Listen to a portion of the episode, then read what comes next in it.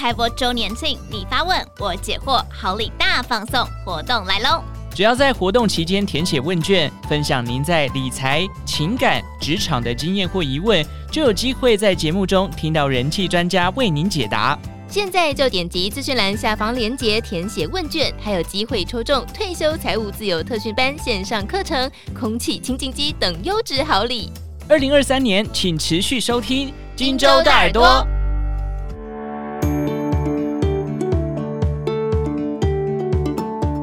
早安，大家好，欢迎收听 Morning 早安学。今天礼拜二，我们一起来关心投资理财的相关讯息。为了抑制通膨，美国联准会自二零二二年三月启动升息循环以来，累计升息十七码，将联邦资金利率从趋近于零一路拉高至百分之四点二五到百分之四点五区间，导致股市剧烈波动，且市场预期二零二三年首季联准会将继续升息。在上述情况下，人称“台湾先生”的宽量国际策略长古月涵认为，二零二二年台股跌了一整年，风险已有所减轻。但今年以来，大部分投资人都过度悲观。他表示：“我们常说，每个人都悲观时，应该要赶快去投资股票了。现在是有一点这样子的味道。”古月涵和国泰投信总经理张雍川日前在数字台湾节目中，与主持人财信传媒董事长谢金河共同针对兔年台股走势进行探讨。古月涵表示，即使金融市场风险略有缓解，但基本问题没办法在短时间内解决。至于是什么问题，古月涵表示，就是通膨。就当前情势来看，美国联准会将继续升息，让联邦资金利率来到百分之五以上。对此，古月涵称，利率可能会在此水准维持一段时间，因此要说联准会利率政策会转变，可能太早了一点。基于以上原因，古月涵保守看待股市表现，他估计台股可能会先涨再回档，低点或许会落在第二季、第三季之间。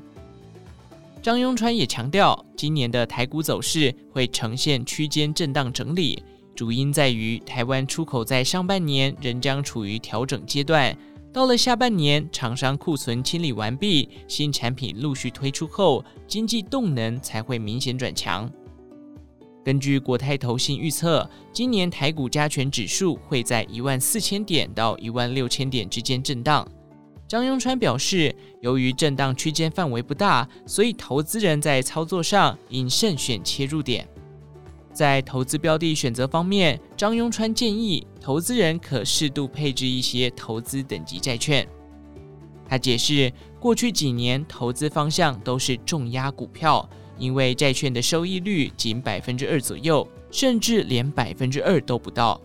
然而，随着美国联准会启动升息循环，美国投资等级债券收益率已来到百分之五以上，所以适度配置一些投资等级债券，再搭配一些高股息股票，其实是面对景气调整最后阶段很不错的投资组合。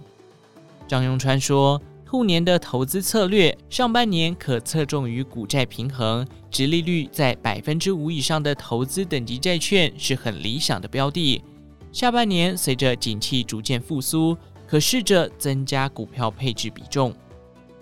以上内容由金周刊数位内容部整理，详细内容欢迎参考资讯栏下方的文章连结。最后，祝福您有个美好的一天，我们下次再见。